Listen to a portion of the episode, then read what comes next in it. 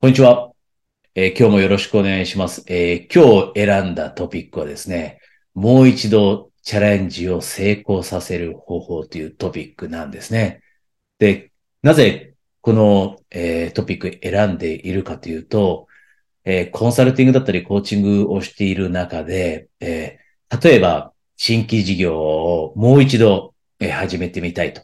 今まで他の事業やってきたけど、これからは新しいことを始めたい。または今やってる事業を拡大したいだったり、または、えー停滞している売り上げを上げたいだったりとかっていうトピック絶対に出てくるんですね。なぜなら、えークライアントさんがビジネスオーナーだったり、え経営者だったりするから。で、あなたもおそらく、え自分の今ビジネスを持っている、またはキャリアの中でもう一つ上を目指しているからこそ、えここにいてくれると思うんですね。で、その時には今日のトピックがおそらく役に立つので、ぜひ活用してほしいなという気持ちで話していきますが、じゃあ、もう一度成功させたいと、これからやっていくことっていう時に、まず考えなければいけないのは、自分がどこ、どうやってここまで来れたのかということなんですね。自分がどうやってここまで来れたのか。で、これ過去に成功体験がある人でも、でも、自分がどうやってその成功を手に入れたんだっけ？一つ目の事業をうまくいかせたけど、そもそもどうやってその事業をうまくいかせたんだっけというようなことを忘れてしまうと。で、そうすると、その自分の中での成功の法則がなくなってしまっているので、じゃあこれからチャレンジをしようと思った時に、そのチャレンジがうまくいくと思えないだったり、自信が持てなくなるっていうことあるんですね。で、もうこれ釈迦に説法です。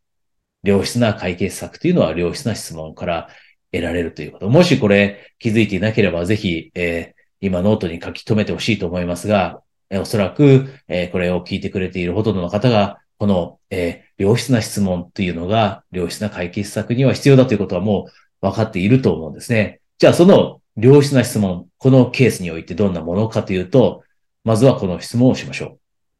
今の自分の成功の要因を3つ挙げるとしたら、それって何だろうかということ。あなたの今の成功の要因を3つ挙げるとしたら何だろう。で、もし今自分がまだ成功を手にしているなみたいなことを思えないと。そんな風に思えないということであれば、ぜひ忘れてほしくないのは、必ず自分の人生の中で、あなたの人生の中で、私たちの人生の中で成功と呼ばれるものってあるはずです。で、それはえ大きさ関係ないです。所得の大きさだったり、売上の大きさだったり、自分なりにこれって成功だったなと思うことがあれば、それを見つけましょう。必ずあるはずです。で、それを見つけて、その要因は何なんだろうと。あなたが今、ビジネスをこうやってうまくいかせることができた要因って何なんだろうと。過去大変なことを乗り越えられたその成功の要因って3つ何なんだろうかと。で、例えば、えーこの質問を、まあ、えークライアントさんとのセッションの中でしていくと、こんな、えー風にですね、集中力があっただったり、その当時って諦めない気持ちがあったから、えーうまくいったんだろうなと思います。みたいな回答って返ってきたりします。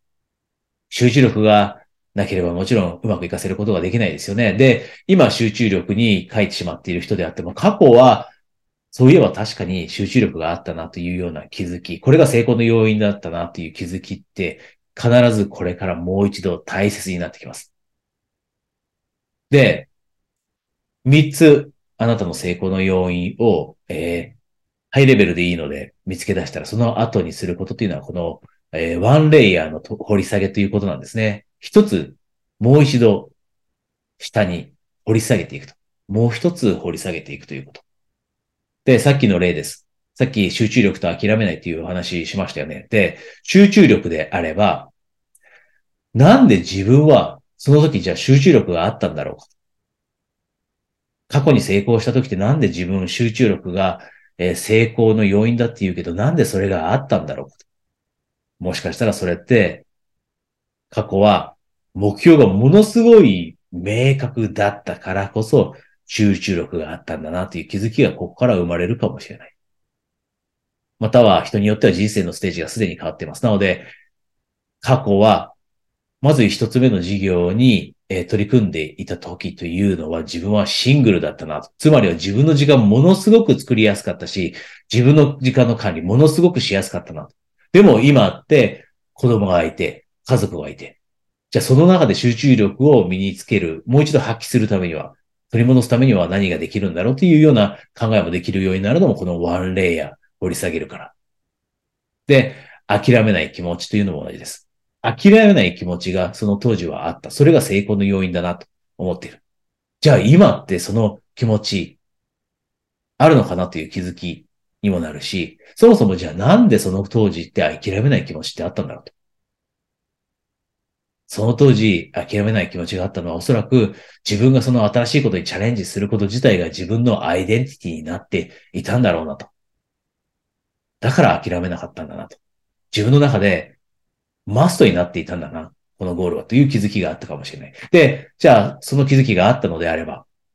今の目標、これからもう一つ上の目標に対して自分ってそんな風に思えているのかなと当時のようにマストに思えているか当時のようにこれをやらなければ自分のアイデンティティが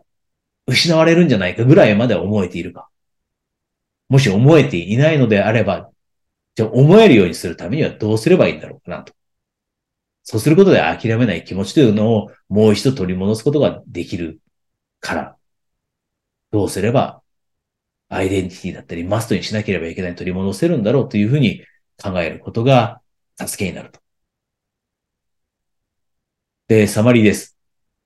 今日話したことっていうのは、あなたが次のさらなる高い目標に向かって進んでいくときに、それを成功させるために少しでもサポートになればという気持ちでお話ししています。で、実際には簡単2ステップでしたよね。一つ目のステップは、まずはあなたの、えー、過去の成功要因を特定すること。三つ挙げましょうと言いました。あなたがなぜここに来れたのか。今ここに来れたのか。何があったからこそ今あなたはそこにいるのか。で、二つ目がそれをさらに、えー、掘り起こすということ。一つ、ワンレイヤーの掘り下げって言いましたが、掘り下げて、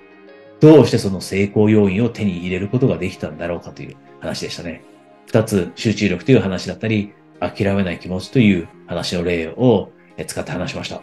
え今日のこの話ですね、よくセッションの中でも役に立ったっていうような話ももらえます。なぜかというと、やっぱりこういう話、こういうセッションを受けたりしないと、あえて自分が過去に成功してきた。で、しかもその成功の要因って何だろうっていうふうに特定することなんてしないです。一つ目のステップすらしない。だからこそこういう機会が貴重だと言ってもらえるので、今日この話もシェアさせてもらいました。なので、ぜひあなたの次のステップですね。キャリアかもしれない。ビジネスかもしれない。そこに今日の話を活用してもらえると嬉しいです。で最後になりますが、今私のコーチングだったりコンサルティングっていうのは、主に紹介制でやってるんですね。すでにえいるクライアントさんからの紹介制なんですが、それ以外の方もたまに、えどうしても、まずはストラテジーセッションですね。セッションを受けてみたいと。コーチングだったり、コンサルティングのセッションをまず一度受けてみたいという人もいますので、もしあなたがそういう強い気持ちを持っていてですね、その、えー、一人一回初回限定のそのストラテジーセッションを受けてみたい、試してみたいと思っていたらですね、下に情報があるので、そちらからお申し込みください。ではですね、また次のセッションでお話できるのを楽しみにしていますし、えー、そのストラテジーセッションに、えー、お申し込みされる方はそちらで1対1で、え直接いろんな話がカバーできるのも、え楽しみにしています。お疲れ様でした。